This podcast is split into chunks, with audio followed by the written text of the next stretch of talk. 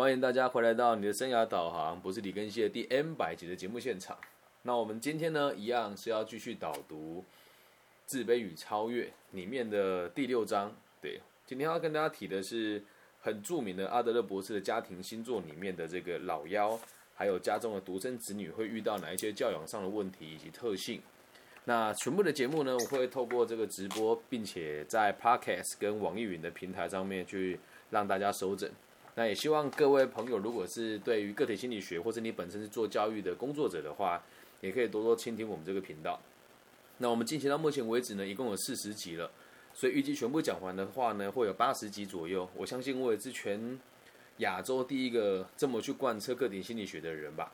那我今天开的直播比较多，也用了 Wave，也用了 Fan、Clubhouse、Facebook、Instagram，一共有五个平台。那不管大家从哪个平平台听到这个节目呢，只要你用这个 Facebook 或是 IG 或者微信跟我联系，跟我讲一些你想知道的问题，我都会在线上答复你。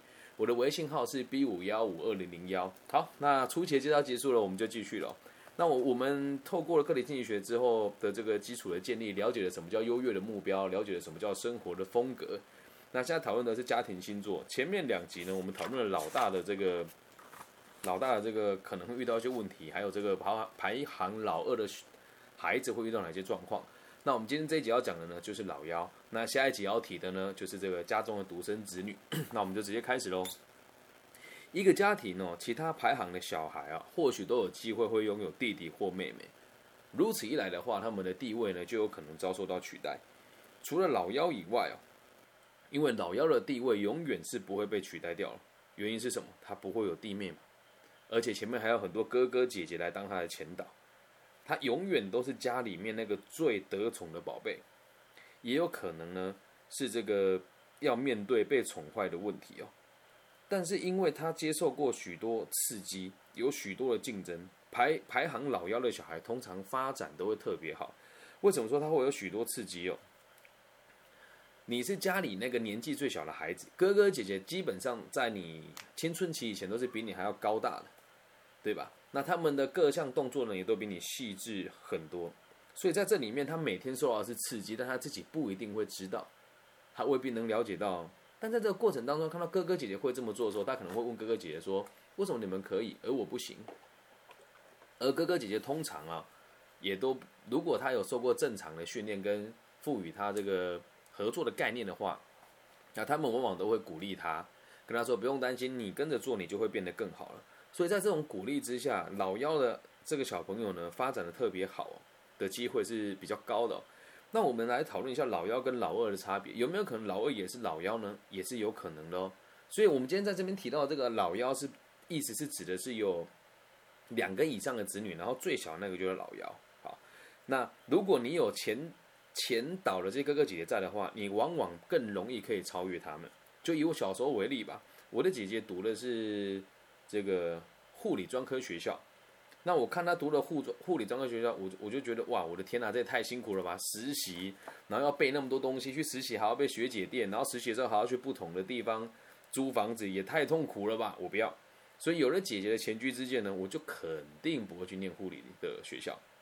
那我就多了一个借鉴的机会嘛，因此我可以筛选掉更多不必要的成本与选项，这样能够理解老幺的优势在哪里了吧？那其实自古至今哦，古今中外所有家里年纪最小的小孩呢，地位呢都是不曾改变过的。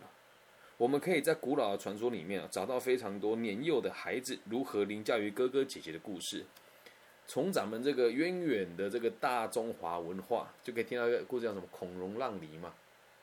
哎，孩子最小那个，只要让了一个比较酸哎比较大的梨子给哥哥吃，他就会被放大说啊，这孩子好懂事啊。那如果你是哥哥呢？你让儿子给你给你的想给你的弟弟们，他们会说什么？那这是理所当然的，你是哥哥嘛。所以老幺做的事情永远都会被放大。那不只是我们这个中中华文化哦，这个圣经里面呢也有提到这一点哦。啊，读书会真的不好做。我为了理解圣经里面的故事是什么，我还真的很认真的去把那几个章节看完。书里面的举例是这样哦，圣经里总是老幺获胜。乔赛夫被当成家里最年幼的小孩养育，好，那这个乔赛夫是谁呢？哦，就是书里面的一个角色嘛。他说他被当成家里面最年幼的小孩养。那为为什么说最最年幼的小孩哦？十七年后还有班哲明这个弟弟出生哦，但他并不会影响到乔瑟夫哦。怎么说呢？比如说你有三个兄弟姐妹都在这个正负五年之间生下来了，然后这哎，比如说一个大哥哎，最小的小朋友零岁的时候，二哥三岁，然后大哥四岁。那等到这三个人都成长到十岁的时候，再生一个小孩，那他就不会影响到原本这老幺的地位，因为这个老幺的这个年龄相仿的这个兄弟姐妹们年纪也也也就已经比较大了，所以如果你接下来要生一个小孩子的话呢，那他就不能归类为老幺，就要归类为新的这个独生子女的系统。所以在这个圣经里面，乔瑟夫的生活风格呢，就是很典型的这个老妖的这个样貌。好，那。补充说明一下，如果我有说错的地方呢，再请大家纠正一下，因为我确实就是自己去上网看的这个旧约圣经哦。乔瑟夫他们有十兄弟，分别是同一个爸爸跟不同的妈妈。至于有几个妈妈呢，我没有读到那么详细。反正总而言之呢，他们就是同父异母的十兄弟。然后他在他的生活里面总是最优越那个，在梦里面也是一样。那这也就很有趣了。乔瑟夫这个人还蛮可怜的的原因是。因为他是家里最得宠的那一个嘛，那他是这个对子最得宠的小孩，哥哥姐姐们肯定就嫉妒他。然后这个孩子也不能说白目了哦，就跟他哥哥姐说：“哎，我在梦里面梦到你们都跪在我面前呢，这是圣经的内容啊，不是我说的。”所以他梦里面也认为他比别人高人家一等嘛。然后这就有趣了，他的其中几个哥哥就把他带去某个地方的时候，就把他卖掉了。你没有听错，他把他卖给别人。而乔瑟夫被卖掉了之后。反正也不知道怎么搞，到最后他就成为一个国王的这个亲信就对了。他后来就是出人头地了，然后回到就是被他兄弟发现了之后，他选择原谅他的兄弟当时把他卖掉，对，然后卖掉选择原谅把他卖掉，他已经很有权势了，还跟他们一起回家。所以在这里面圣经里面也提到了老妖好像总是比较得宠的，而且在别人别人在他面前呢都是必须得臣服的。哦那这这个会会发生什么状况呢？就是老幺的孩子如果表现又很好的话，那他的兄弟姐妹呢也会开始妒忌他。所以，只要你是老幺，你本来就带这个优势和人家相处。那当你如果是一个懂事的老幺的话，你应该就要试着去跟你的兄弟姐妹们好好的相处，好好的合作。否则，因为你的存在，因为因会有大部分人可以提供你修正，给你建议。那如果你这时候还不懂得去感谢哥哥姐姐的话，而且就会很容易造成对哥哥姐姐的伤害。而在冥冥之中，如果你年纪最小，一定也都是最得宠的那一个。那这个这个逻辑哦，我们也书里面有提到，梦啊和你的现实生活当中的关联是一致的嘛。所以在圣经里面，乔瑟夫做了这个梦，他说他在梦里面看到大家就是哥哥姐姐跪着他，可是其其实其他的这个家里最大的家里比较大的孩子们呢？也会很想要摆脱掉这个老妖，因为他什么事情都做得比人家好，而且他最有机会得到那个第一名。所以呢，同理可证，往往老妖也都会变成家里的支柱。往往啊，老妖都会变成家里的支柱，因为他这个家庭里面，家庭是家庭这个东西这个样子，我跟大家分享。我们组成一个家庭的时候呢，也都是第一次嘛。你很难有人像我一样离过一次婚，就是有第二次的经验吧？对，就是大部分的人都是第一次相处嘛。我们在台湾有一个老舍歌手叫热狗，他说我们组个家庭一起来玩，就像在组乐团，什么困难都不管，Song for you，我的母老虎，还记得那一段吧？组成家庭的概念也是一样，我们是一个新的 team 嘛。所以第一个成员会是谁？爸爸跟妈妈。第二个成员会是谁？老大。第三个会是谁？老二。第四个呢？可能就是这个老幺了。那在这里面，我们已经经过了前面几次，还没生小孩之前，父母就吵过一次的，吵吵吵吵吵，不想验孕棒两条线的孩子来了，第一胎啊，特别是战战兢兢嘛，就什么都想给他最好，然后可能也会在教养上呢有一些冲突，但是磨合完了之后，我们有一些默契了，才会来了第二胎。那来到了第二胎之后呢，前面有前居之鉴的嘛，而且孩子呢如果年纪大也会帮忙分担的嘛，所以这时候我们整个家庭运作就会更加的稳固。在来到第三个孩子的时候，嗯，这个家庭的功能就更好啦。所以往往最小的孩子所得到的这个资源呢，也都是最棒的。但是还是会有一些状况跟大家提醒哦，就是在我们的家庭排行里面，有时候可能会出现某一些事情而发生错字。什么叫错字呢？明明你是老幺，可是现在在工作的人是你，而你的哥哥还在继续念书，就很有可能会造成你们的这个出生的顺序被错字。这样能够理解吗？因此，如果你是家里的最小的孩子的话，你要去想一想，你有没有对得起这个排行？最小的孩子，你应该就是要家里那个发展最好。我只能说这是大部分，是阿德勒博士说的。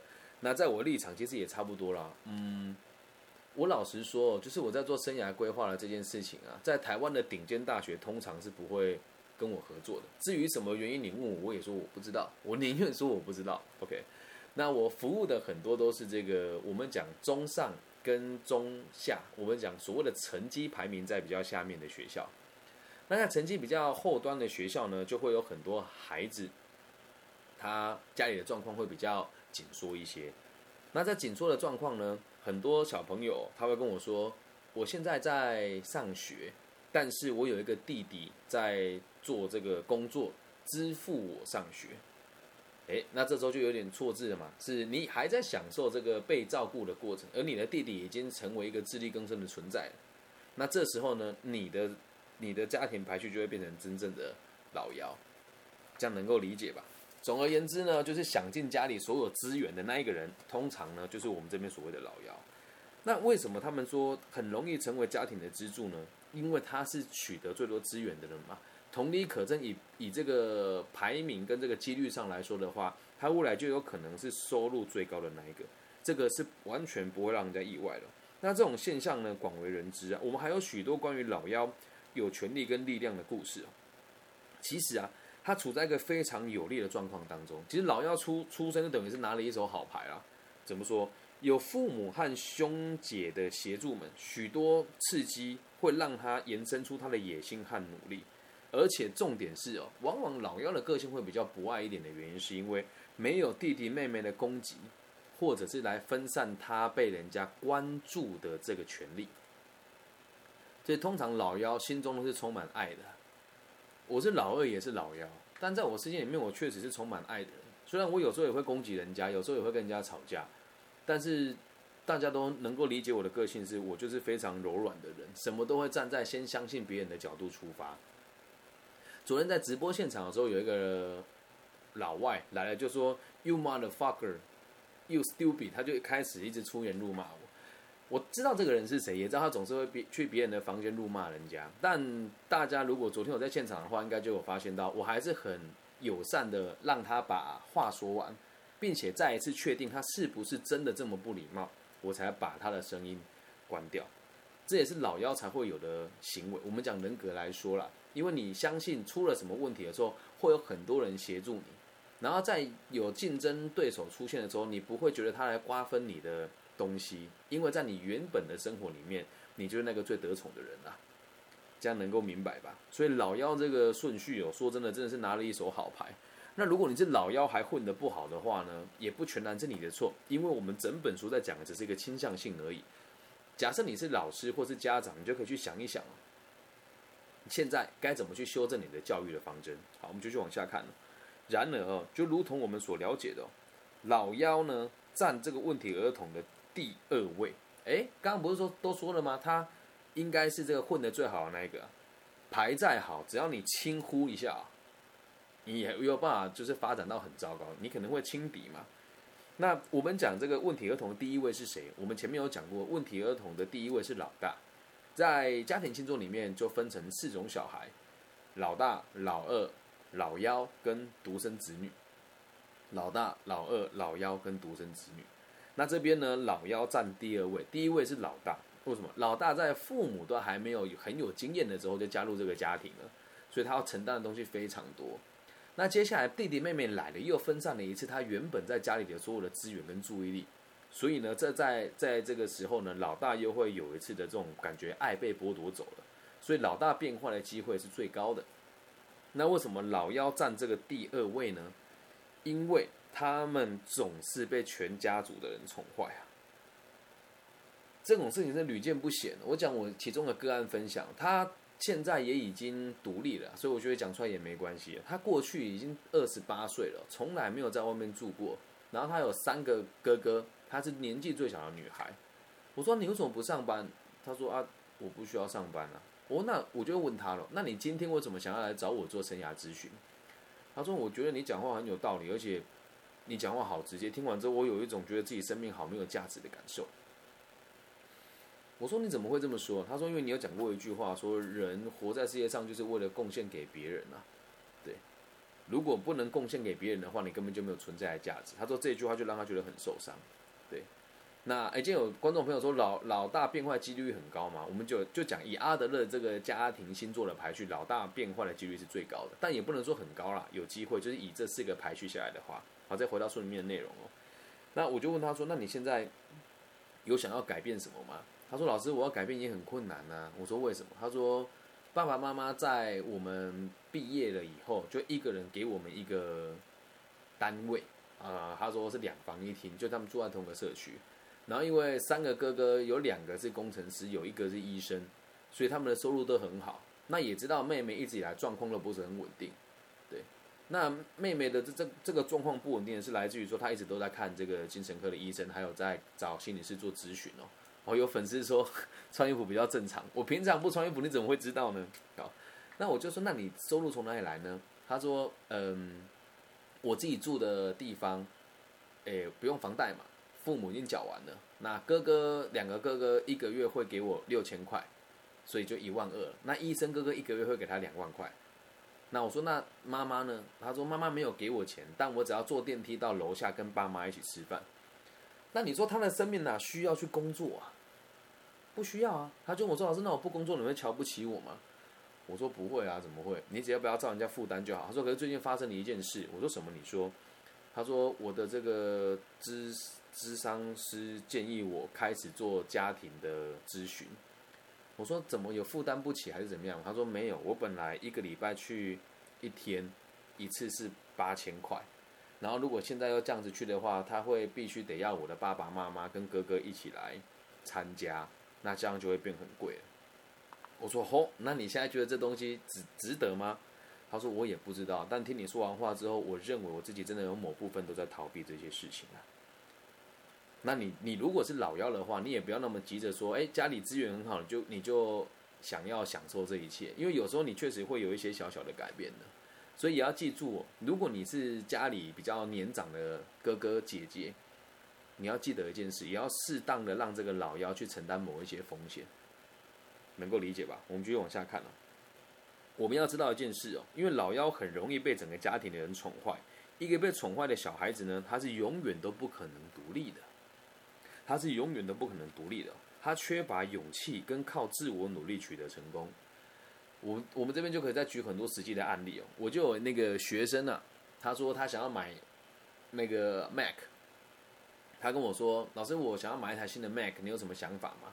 我说：“你这么年纪这么小，买 Mac 干嘛？你又用不到。”他说：“我哥要送我一台啊。”那是不是不用努力就得到成功了呢？是吧？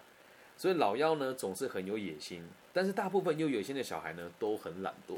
至理名言啊，大部分有野心的小孩呢都很懒惰。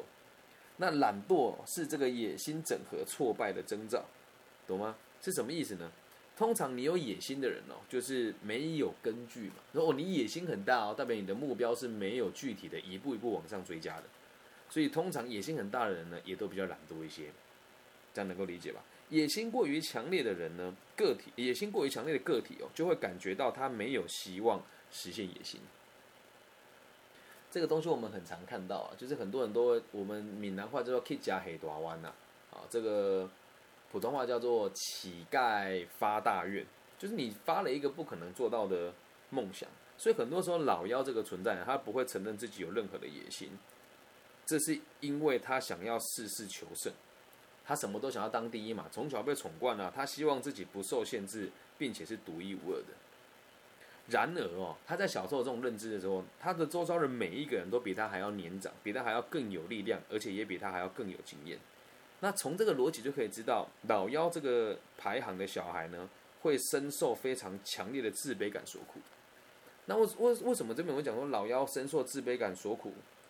的这个问题很严重哦。自卑感这个东西其实是我们人类进步的原动力，但如果长时间处于非常自卑的状况，我们又没有办法去做调整的话，那就会发生非常麻烦的问题。他会觉得自己没有能力，也没有力量来承担这件事，这样能够理解吧？所以，如果我们家有老幺的话呢，请记得，如果你年纪比较大，或者是你是家里的爸爸妈妈，你要给予他资源的时候，可以试着做一件事情，先让他知道这件事情，只要你自己努力，你也可以做得到了。只是现在我可以协助你去做这件事情而已，绝对不要什么事情都想要给他最好的，能够理解吧？但是也不要什么都让他。用人家用过的，身为老幺的我，我也曾经经历过，我很难买到新衣服。在我小时候的时候，只要有堂哥剩下的就是我穿，然后姐姐的衣服只要比较中性的呢，就是我穿。